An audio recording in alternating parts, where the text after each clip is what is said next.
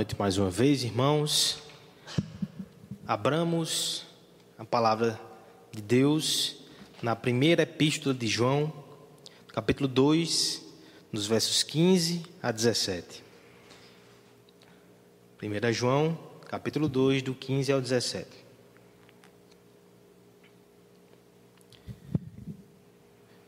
Nós, enquanto cristãos, temos alguns inimigos: pecado, diabo, o mundo, a morte. Há 15 dias atrás, nós falamos sobre um deles, aquele que a Escritura denomina como o último inimigo, a morte. Nós meditamos no texto de 1 Coríntios 15 e vimos ali que Cristo vencerá a morte.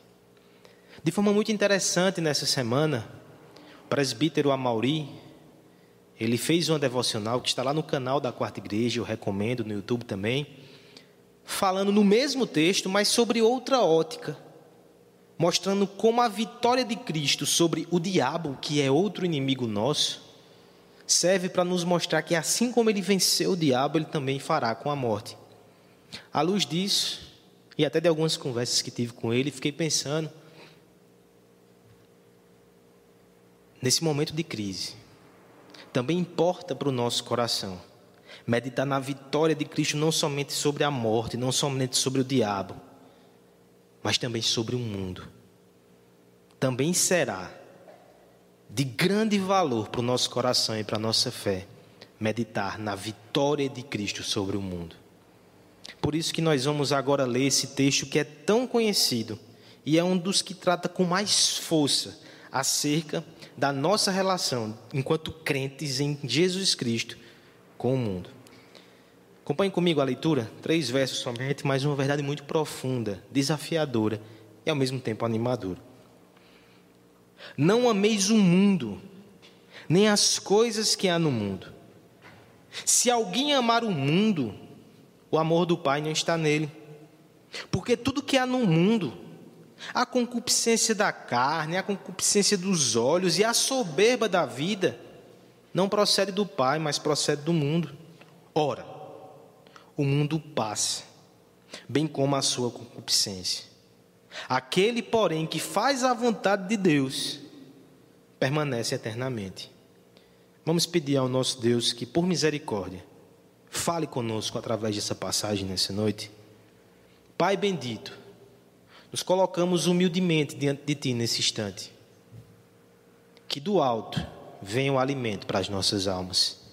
Que a Tua palavra possa falar poderosamente aos nossos corações que possamos entender a tua verdade, ser alimentado, desafiado e transformado por ela no poder do Espírito Santo. No nome de Jesus que nós te pedimos. Amém. Deus está cultivando o lindo jardim. E para isso, Ele tem depositado sementes de amor e esperança nos nossos corações. Ele tem nos regado com a Sua palavra. Ele tem nos aquecido com o sol da sua graça. No entanto, como um bom jardineiro, ele não se atém somente a esses aspectos positivos. Ele também precisa colocar a mão na terra e arrancar ervas daninhas que impedem o nosso florescimento. Ele tem feito isso. Ele é o santo e perseverante arrancador. Você tem percebido e tem se alegrado com isso na sua vida? Você possivelmente se alegra quando percebe que ele arranca ou tira o diabo do seu caminho. Nós louvamos a ele por isso. Está repreendido, está amarrado, e tantas palavras do linguajar evangeliquez mostram que nós de fato celebramos quando o diabo sai do nosso caminho. No que diz respeito, no que diz respeito ao pecado, as reações são um pouco mais divididas, porque Deus arranca o pecado de nós, mas nem sempre faz isso de forma indolor. Muitas vezes é pela disciplina e aprovação, mas nós deveríamos nos alegrar com isso também. Mas eu quero chamar a tua atenção para talvez um dos aspectos que são mais desafiadores para os nossos olhos espirituais. E quando Deus arranca o mundo de nós, E quando Deus abala as estruturas, e quando Deus dá um choque de valores e de princípios, e quando Deus vira o mundo de cabeça para baixo para arrancar o mundo do nosso coração, nós celebramos. Ou nós, como tantos outros, somente nos entristecemos e nos apavoramos. Não que não seja algo que cause pavor, mas acima de tudo, se nós compreendemos quem é o mundo, certamente nós nos alegraremos, mesmo em meio à confusão do momento. Deus está arrancando o mundo de nós. E isso é ato de amor, por isso deve ser celebrado. Eu estou me referindo sim ao tempo que estamos vivendo. Será que enxergar com essas óticas não vai te dar outra perspectiva para toda essa confusão que está acontecendo? É doloroso, é confuso, mas é amor.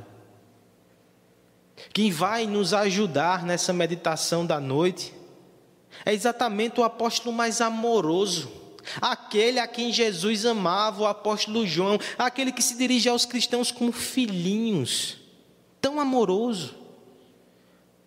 Mas João é muito firme no que diz respeito à nossa relação com o mundo. Na sua primeira carta, no capítulo 1, ele já tratou de temas como a relação do crente com o pecado. Nós devemos confessar e abandonar, nós não podemos andar nas trevas. Depois, alguns versos anteriores ao que lemos, ele fala sobre a vitória sobre o maligno. Agora, para terminar com essa trinca, ele vai tratar do mundo. Um assunto que ele trata com intensidade, pelo menos 23 vezes na sua primeira carta, que tem cinco capítulos só, e a partir do ensino de João, nós iremos enxergar com os olhos corretos o mundo e vamos ser capazes, pela fé, de nos alegrar quando Deus arranca o mundo de nós, o que Ele está fazendo agora. Por quê? Nós perceberemos, em primeiro lugar, o verso 15, que o mundo rivaliza com o amor de Deus. No verso 16, nós veremos que o mundo está contaminado pelo pecado. E por fim, nós veremos que o mundo nos distrai da eternidade. Por isso, quando Deus arranca o mundo de nós, mesmo que doa, Ele está nos fazendo muito bem. Esse é o tema da nossa pregação nessa noite. Deus está arrancando um mundo de nós. Mas isso é boa notícia para os crentes. Porque, em primeiro lugar, irmãos, o mundo rivaliza com o amor de Deus. Leia comigo novamente o verso 15, só esse verso, ele já contém essa verdade tão poderosa. Não ameis o mundo, nem as coisas que há no mundo. Se alguém amar o mundo, o amor do Pai não está nele. Vamos falar de amor? Mas não o amor que é defendido por aí afora. Um amor sem restrições, um amor sem condições. O amor bíblico tem sim restrições e tem rejeições. Você não pode amar a Deus e amar o mundo ao mesmo tempo, porque o amor dele é santo. Primeira coisa que nós precisamos entender nesse imperativo negativo que o apóstolo tem para nós é o que é o mundo. O que é o mundo? Quando muitos crentes pensam no mundo, eles logo se remetem a roupas, a usos e costumes, talvez a música, a cinema. É possível que todas essas coisas façam parte do pacote de alguma maneira, mas não é o mundo. Porque veja o que o texto diz: Não ameias ao mundo, nem as coisas que há no mundo. Ou seja, há uma divisão aqui: mundo é uma coisa, as coisas que há nele é outra. O que seria, portanto, o mundo? A palavra usada aqui, cosmos, ela aparece várias vezes no Novo Testamento e tem vários usos. Em alguns momentos, mundo refere-se ao espaço físico em que nós habitamos e o mundo foi criado por Deus. Mas esse não é o sentido da passagem. Mundo também se refere à humanidade em geral, contrapondo-se a uma visão israelita que direcionava tudo para um povo só. Por exemplo, Deus amou o mundo, a humanidade, não um grupo nacional pequeno. Mas também esse não é o, o uso do texto. O uso do texto aqui pode ser melhor definido na nossa mente se nós pensarmos em mundanismo. É um sistema de valores e de princípios que se opõe ao reino de Deus. Joel Bick, no excelente livro Vencendo o Mundo, da editora Fiel, que eu recomendo, diz o seguinte: O mundo é a humanidade pecaminosa vista em sua totalidade sobre o domínio do Deus desse século. O mundo são homens, mulheres e crianças que focalizam na concupiscência e negligenciam o mundo por vir. O mundo é a natureza humana sem Deus. Valores, princípios, motivações que não consideram o Senhor nos seus cálculos. É claro que a gente não pode ficar só nesse campo teórico. O texto vai dizer as coisas do mundo, porque por mais que seja uma questão de princípios, eles se revelam em atitudes práticas e concretas. Mundanismo, irmãos, é quando nós nos direcionamos somente nesse plano sem considerar as realidades espirituais. Mundanismo é quando nós nos preocupamos somente com aparência, prosperidade externa e ignoramos a pureza, a santidade a devoção sincera. Mundanismo são os desejos egoístas, desenfreados do nosso coração e da sociedade que não priorizam a glória de Deus, que não priorizam o bem dos outros.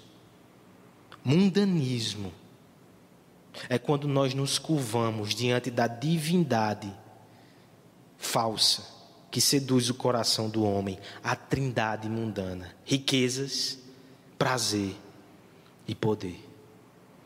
Falando em termos religiosos assim, fica claro porque nós não podemos amar o mundo.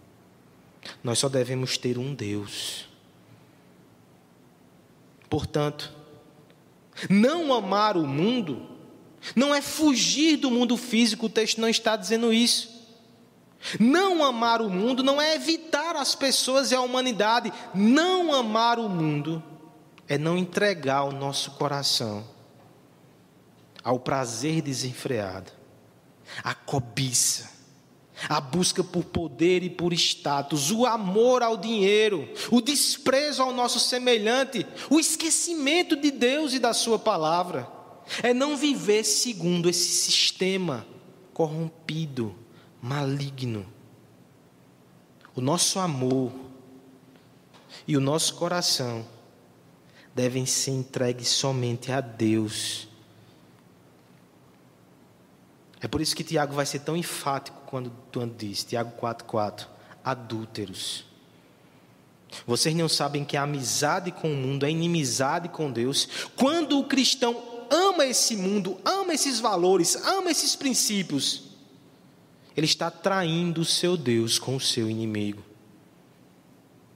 Isso é tão sério, irmãos, que muitos ficam pelo caminho porque o seu coração os arrasta para longe de Deus.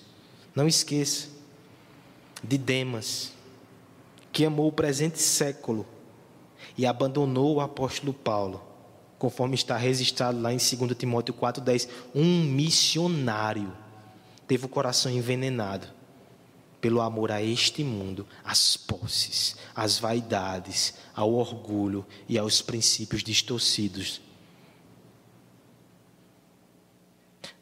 Mas eu queria dar uma abordagem positiva.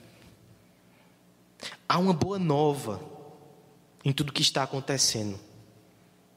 Porque Deus e o seu amor, ele é tão forte e tão persistente que quando ele percebe que o nosso coração está se inclinando para essas coisas, ele chacoalha o universo. Ele traz um maremoto e por trás disso está a mão do nosso amado, nos trazendo de volta para si, com os ternos afetos da sua graça. Ele nos resgata no meio do temporal e nos leva de volta ao reino do seu amor. O texto é muito duro. Se alguém amar o mundo, o amor do Pai não está nele, mas o amor do Pai está em nós, e esse amor é que nos leva até Deus. Ele não vai deixar que nós sejamos encantados e enganados por essa estrutura. Se necessário for, Ele vai colocar a estrutura a pó, para que eu e você nos curvemos diante do nosso amado. Nem sempre é fácil amar no momento de dor e no momento de crise. Nesses dias, entre tantas coisas que a gente lê, eu li uma pensadora que defendia a seguinte ideia: que no momento de crise, o nosso amor ele vai diminuindo. Nós não conseguimos amar tantas pessoas, nós vamos encolhendo por uma questão de sobrevivência, até que no fim só cabe uma pessoa e você só pode salvar a si mesmo.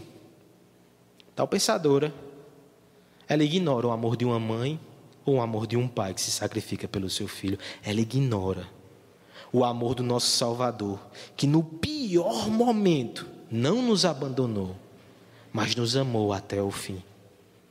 E ela ignora também o que talvez você ignore, que a fé no seu coração, quando nutrida por Deus, ela é suficiente para amar ao Senhor Jesus, mesmo que tudo seja derrubado ao seu redor. Você conhece esse amor no seu coração? Talvez não conheça, talvez eu não conheça, porque nós não chegamos a um ponto tão extremo. Mas lembre-se de Jó, ele chegou, ele foi tocado, todo o seu mundo foi abalado. E tudo isso aconteceu para que o amor de Jó por Deus fosse evidenciado. Jó capítulo 1. O Satanás, ele lança a seguinte sugestão para Deus: É claro que Jó é piedoso, você dá tudo o que ele quer. Tire, para ver se ele não blasfema contra você. Meus irmãos, essa é uma das formas mais terríveis de mundanismo. É quando nós pensamos que Deus só existe para fazer aquilo que queremos, para nos mimar. Será que se Ele não der, nós continuaremos amando? Sim. Se você for salvo pela graça, escolhido na eternidade como Jó foi, ele perdeu tudo, ele não abandonou o Senhor, mas ele só soube disso quando o seu mundo desmoronou. Será que essa não é uma das lições preciosas que toda essa crise vai nos ensinar? As portas fechadas, nem na igreja nós podemos estar mas o amor não diminui, pelo contrário. Você está com tanta, mas tanta vontade de estar aqui.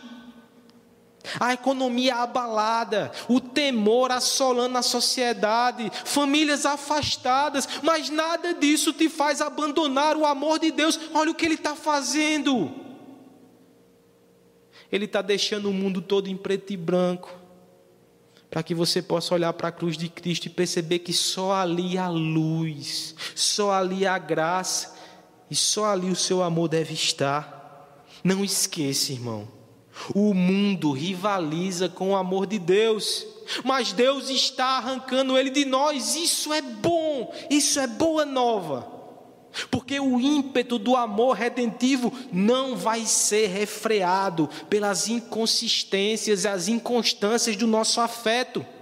A sua disposição de amar não depende de nós, ele nos amou primeiro, Ele nos amou na eternidade, Ele se entregou quando ainda éramos inimigos, de modo algum Ele vai ser demovido do seu propósito, o seu apreço nos vencerá. A boda do cordeiro já tem dia e hora marcada, o desfecho dessa história de amor é inevitável e é bom por causa do amante divino. Nem os ventos da indiferença, nem as oscilações da incredulidade, tampouco as seduções desse mundo poderão macular aquilo que Ele tem preparado para nós. O amor eterno nos escolheu, o amor crucificado nos envolveu, e o amor perseverante nos manterá sobre o manto do nosso noivo. Ninguém pode deter o amor redentor, o seu amor triunfará mesmo que ele precise abalar o mundo por causa disso. Isso é boa nova. Isso é boa nova. Olhe para trás, irmão. Olhe para trás. Quantas vezes ele não abalou o teu mundo, mas ele fez para que você estivesse perto dele. Talvez se ele tivesse te dado tudo o que você queria, deixado tudo em muita paz, você não estaria onde você está. Olha como ele te ama. Olhe para o dia de hoje. Eu me lembro de uma definição muito interessante de John Piper sobre jejum. Piper vai dizer que no jejum nós abrimos mão de dádivas de Deus para ensinar nosso coração e demonstrar a Ele que nós amamos Ele mais do que as dádivas. Deus tem nos feito jejuar, até da presença dos irmãos no nosso meio. Aproveite, e nesses momentos, junto com a sua família, ou sozinho, se você estiver sozinho, quebrante-se e proclame a Ele e ao seu coração que você o ama mais do que qualquer coisa, mais do que o mundo. Irmãos, também considere o dia de amanhã, quando tudo voltar, que você possa aprender quão valioso é buscar o Senhor. Porque talvez outros amores menores te tiravam do culto com tanta facilidade. Valorize e aprenda que Ele move as circunstâncias e abala o mundo para nos ensinar a amá-lo. Não brinque. Eu estou falando para você também que está em casa e que não tem uma relação de submissão à palavra de Deus e de aliança com Deus. Eu creio que um dos motivos para toda essa crise é para que Deus pare o seu mundo e proclame o seu amor ao seu coração. E você, como vai responder? Venha até Ele, entregue-se a esse amor. Ele não vai desistir. Se você é dele, ele vai triunfar. Renda-se. Essa é a primeira verdade, irmãos. Deus está arrancando o mundo de nós. Mas isso é bom, porque o, o mundo rivaliza com o amor a Deus. Em segundo lugar, isso é bom, porque o mundo está contaminado pelo pecado. Leamos juntos o verso 16. Porque tudo que há no mundo, a concupiscência da carne, a concupiscência dos olhos e a soberba da vida, não procede do Pai, mas procede do mundo. O mundo tem produtos com embalagens fascinantes.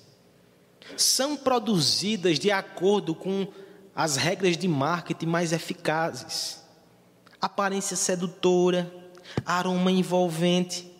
E até a primeira mordida nos presenteia com sabores maravilhosos.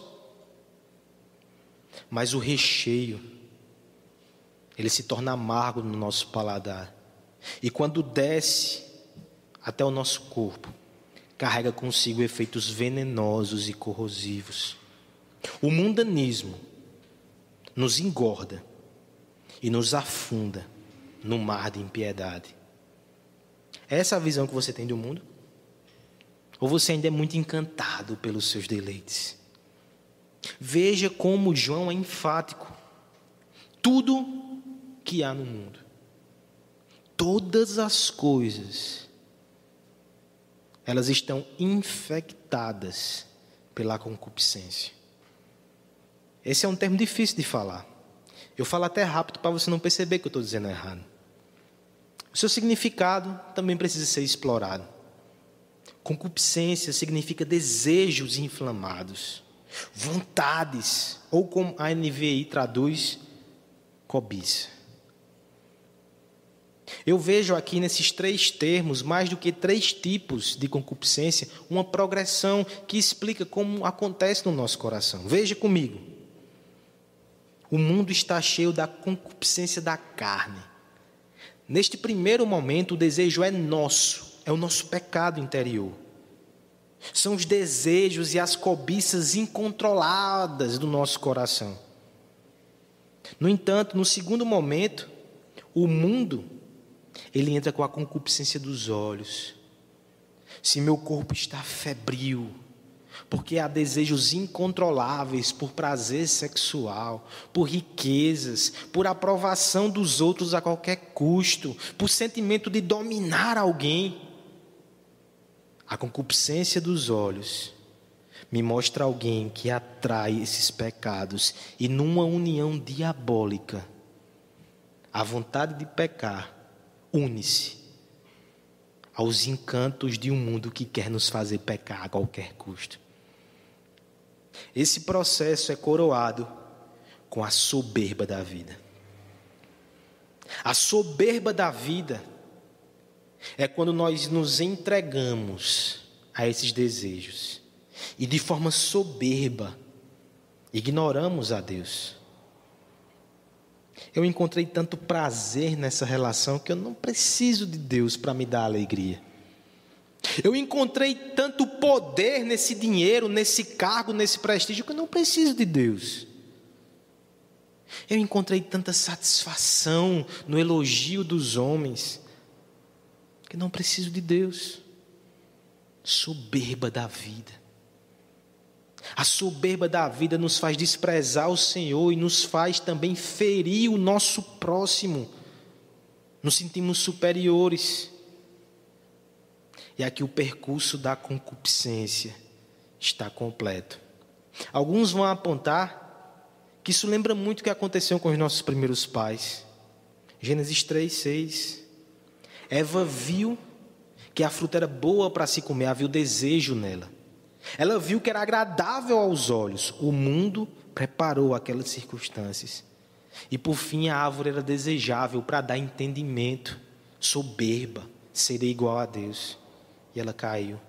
E muitos de nós temos caído também, seguindo esses valores, nos envenenando com a concupiscência. Mas veja o que o texto diz: nada disso procede do Pai. E aqui eu quero fazer uma reflexão importante. Sim, Deus criou esse mundo. Sim, toda boa dádiva vem de Deus. Tiago nos disse isso na liturgia. Mas o que está sendo dito aqui é que o pecado pega as boas coisas de Deus e infiltra um vírus mortal. Não há problema nenhum no sexo se vivido para a glória de Deus dentro do casamento, mas ele pega a boa criação, ele coloca veneno e corrupção. E há quem diga: não foi Deus que fez? Não procede do Pai. Qual é o problema em ter cargos, em ter posições e ser reconhecido? Deus não nos deu liderança e não tem liderança até mesmo dentro da igreja. Mas o diabo e o mundo, eles infiltram ali o desejo de se sentir superior, de humilhar e usar os outros. Isso não procede de Deus. Isso procede do mundo. Por um lado, nós devemos sim desfrutar da graça do Senhor revelada na criação, mas por outro, nós nunca, nunca, nunca devemos ficar confortáveis, inocentes, alheios a pecado em toda esquina, ao DNA do diabo em todo lugar. O mundo envenena todas as coisas boas de Deus. Nós não podemos ficar confortáveis demais aqui, e essa é a boa nova, irmãos. Deus não permite que a gente fique confortável. Talvez você estava num momento que estava tudo tão encaixadozinho que você até pensava que aqui já era a sua casa. Não era. Você é peregrino. Ele te mostra, ele abala as estruturas para que você se recolha mais uma vez e perceba: não posso ficar confortável. Esse vírus em si é uma excelente ilustração disso. Veja um caso prático.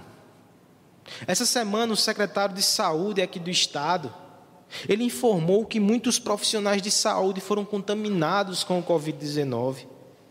Mas não porque eles estavam tendo contato direto com pessoas que estavam infectadas. Não porque eles estavam necessariamente na linha de frente foi uma profissional de saúde que trouxe lá de Recife. Ela estava contaminada. E no contato informal com seus colegas de trabalho, eles também pegaram e passaram para outros. Perceba a ilustração aqui. Enquanto eles estão lutando, eles não se sentem à vontade, estão tratando com pacientes, eles estão atentos. Mas às vezes no contato interpessoal com colegas de trabalho relaxam. E aí está o perigo. É como estatística mostra que mais da metade dos acidentes acontecem quando as pessoas chegam perto de casa porque desfivelam o cinto, relaxam da tensão, mas ainda não estão em casa. Você ainda não está em casa. Veja os alertas de Deus, concupiscência por todos os lados. Permaneça atento. Não brinque com o mundo. Os jovens muitas vezes têm apreço por riscos. Mas quão perigoso é flertar com um abismo, indo sempre um passo além para testar os limites da liberdade cristã, até onde eu consigo ir. O mundo jaz no maligno. Sem que você perceba, você está descendo o desfiladeiro. Não brinque com o mundo. Não fique muito confortável aqui. Fique sempre atento. O preço dessa vigilância é o cansaço. Se a luta individual já é extenuante, imagine então o papel e o peso que não recai sobre pais e mães de família que têm que erguer muralhas de proteção nas suas casas para que a impiedade não reine ali dentro, não entre sorrateiramente. Mas pais que relaxam na vigilância arriscam os bens mais preciosos que são as almas dos seus filhos. Não brinque com o mundo. Não fique tão confortável assim. A própria igreja é tentada a ter estratégias menos agressivas e mais contemporâneas para sobreviver às tendências do tempo. Mas quando dilui a santidade de Deus, perde o poder de Deus. E sem evangelho, não pode garantir salvação para ninguém, nem para ela mesma. O mundo é sorrateiro a igreja deve viver em tensão, ela não deve se sentir tão confortável assim. E você que nos escuta, por favor, entenda que esse vírus é uma trombeta de Deus na sua vida. Porque o pecado, como um vírus, te contaminou e contaminou tudo ao seu redor, e ele mata muito mais do que Covid-19. E o mundo quer te enganar, quer te deixar tranquilo enquanto você caminha para a destruição. Não fique confortável com o mundo, com o seu pecado. Corra para a cura, que é o Filho de Deus que se entregou para salvar pecadores e para destruir o império das trevas. A cura em Cristo. Corra para Ele. Deus está arrancando o mundo de nós. Mas isso é boa nova, irmãos. Porque, em primeiro lugar, o amor ao mundo rivaliza com o amor a Deus. Em segundo lugar, o mundo está cheio de pecado e Deus quer nos alertar quanto a isso. Mas, por fim, o verso 17 nos mostra ainda que o mundo nos distrai da eternidade. Leiamos juntos. Ora, o mundo passa, bem como a sua concupiscência. Aquele, porém, que faz a vontade de Deus, permanece eternamente. Quem é você? Talvez você seja do tipo que pensa: a hora é agora.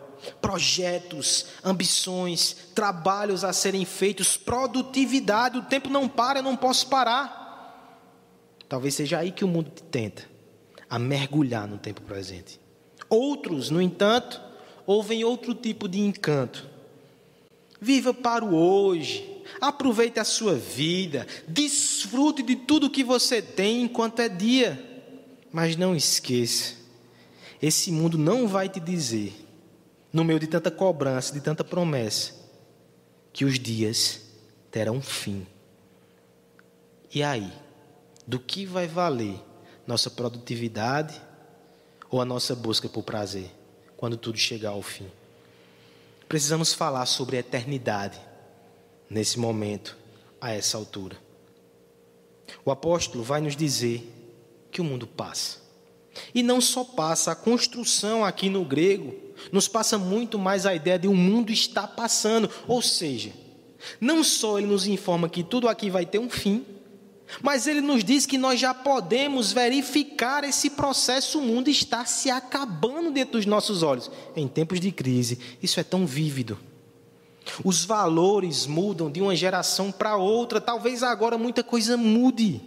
Governos caem, impérios econômicos entram em colapso, o corpo das celebridades que enfeitiçam as pessoas não podem deter os efeitos do tempo. A comida do banquete que o mundo nos apresenta, ela estraga. Inflações corroem os nossos bens e os homens mais poderosos do mundo viram pó. O mundo está acabando. O mundo passa, assim como sua suas concupiscências. Todas essas migalhas que o mundo nos dá, logo ele tira o prazer sexual não dura para sempre. A riqueza, o poder, o prestígio, a vaidade, tudo tem data de validade. Tudo está para terminar. Mas é claro que o mundo vai tentar te esconder isso. Ele vai fingir que tudo é eterno.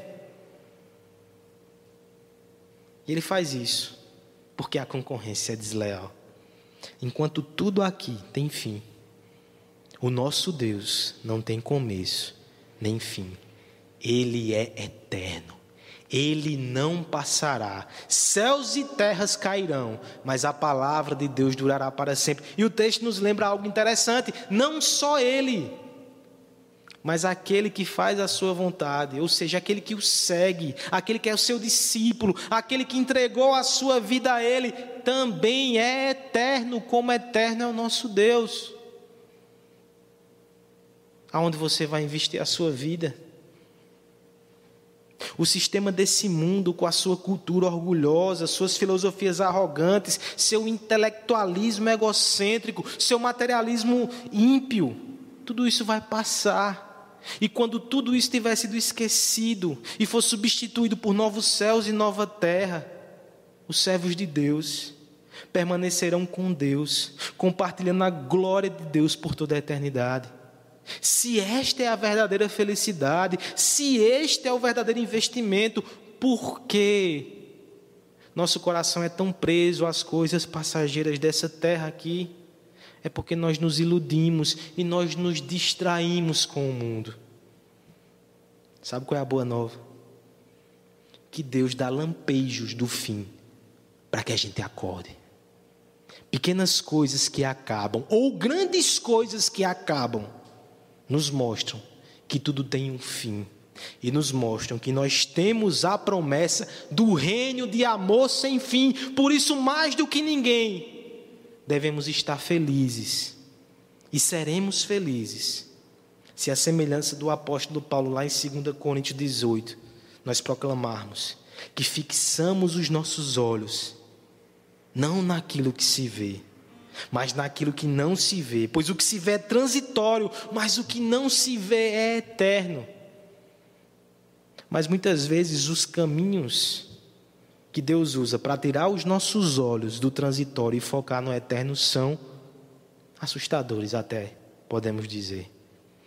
Essa semana, na verdade, hoje, na leitura bíblica anual que nós entregamos lá no começo, no final do ano, eu creio, para o jardim, você está fazendo?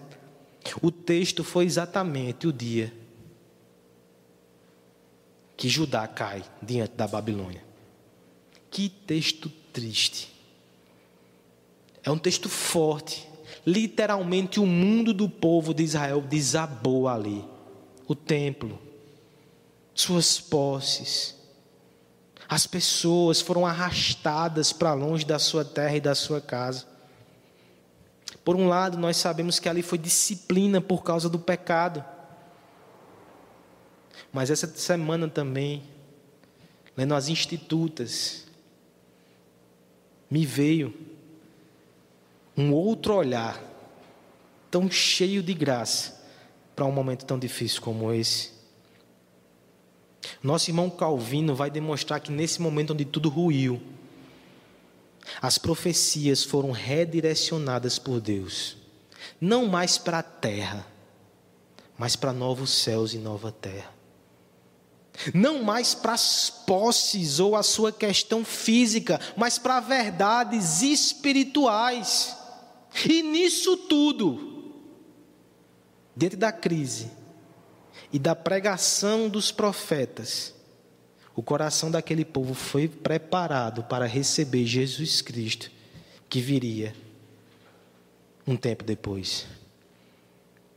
No meio de tanta dor, Deus estava redirecionando os olhos dos seus filhos, do remanescente fiel, para a promessa do Messias. Será que nesses dias, nosso Pai não está fazendo isso também conosco?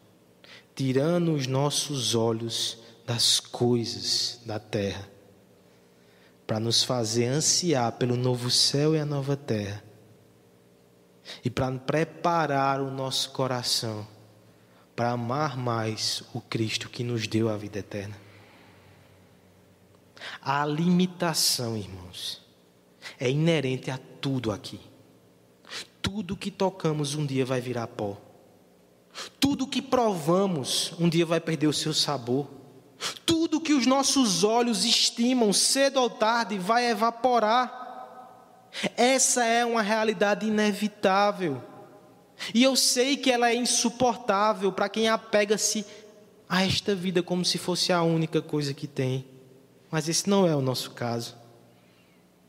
Por causa de Jesus Cristo, a eternidade nos foi prometida. E não só prometida, mas conquistada e garantida na cruz do Calvário.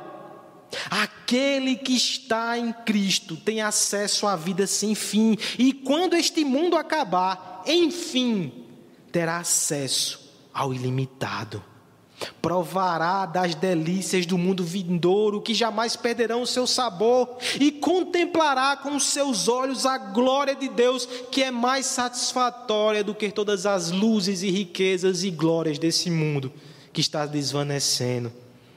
Nós temos a eternidade, nós devemos nos alegrar com isso, nós devemos ensinar isso aos nossos filhos. Pense na preciosidade que é o culto doméstico tem sido redescoberto nesse momento. Você prepara os seus filhos para tudo. Investe em um bom colégio, um curso de inglês e tentar fazer com que ele seja alguém funcional nesse mundo. Mas é só isso. O culto com a família reunida vai mostrar que você está criando o seu filho não para o mundo, mas para a eternidade. Deus fez os pais de família e as mães diminuir um pouco o ritmo, para mais uma vez ajuntar os seus filhos e, como povo da eternidade, encher o seu coração da eternidade, encher o seu coração de Cristo, encher o seu coração com o Evangelho. Só isso, irmãos, já seria motivo para a gente agradecer a Deus por tudo que está acontecendo. Corações que anseiam a eternidade, não se preocupam em dar a sua vida pelo Evangelho. Os missionários mais fervorosos eram aqueles que têm um coração mais cheio da eternidade. Como é que tua família, como é que você vai sair dessa situação? Mais apegado ao mundo ou mais livre para se gastar para a glória de Deus? Você que nos ouve, que ainda não tomou uma decisão, esse texto não te deixa alternativa. São duas realidades distintas. São dois estilos de vida, são dois caminhos. Ou você vive para esse mundo e você vai ser destruído junto com esse mundo que está passando.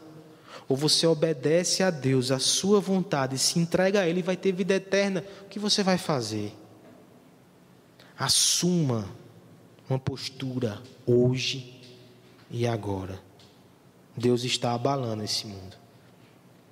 Porque, irmãos, Deus é o maior bem que alguém pode ter. Nós fomos criados para desfrutar da glória de Deus eternamente.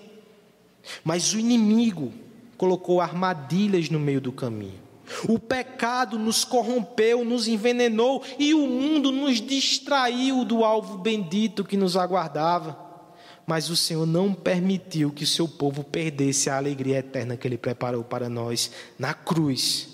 Ele derrotou Satanás, ele desfez os efeitos do pecado, ele conquistou a nossa afeição quando desmascarou esse mundo e revelou a sua glória. Mas a batalha continua até que ele volte. Nós ainda precisamos fugir das armadilhas do maligno. Nós ainda lutamos contra as tentações da carne e nós ainda precisamos estar alertas com, contra os enganos do mundo. A boa nova é que Ele está conosco, luta por nós e abala o universo, se preciso for, para nos manter firme na Sua redenção. Como responderemos a essa graça? Seremos tomados de tristeza e de pavor enquanto o mundo está sendo arrancado de nós? Eu conclamo que não, irmãos. Pela fé, que possamos entender que quando Ele arranca o mundo de nós, Ele está nos conquistando para o seu amor. Quando Ele arranca o mundo de nós, Ele está nos afastando do engano do pecado. Quando Ele arranca o mundo de nós, Ele está nos direcionando para a eternidade que Ele conquistou na cruz para nós. Quem seremos nós no meio dessa crise e após essa crise? Eu encerro com as palavras desafiadoras de John Wesley, que certa vez disse o seguinte: Dá-me cem homens que não amem mais não amem mais ninguém do que a Deus e que não temam nada a não ser o pecado e com eles eu abalarei o mundo. Que nós sejamos homens assim. Que ao invés de temer, porque o mundo está sendo abalado, nós somos instrumentos de Deus para abalar o mundo por amor a Jesus Cristo, o nosso Salvador. Deus está arrancando o mundo de nós. E glorificado seja o nome dele por isso. Isso é uma boa nova, irmãos. Isso é uma boa nova.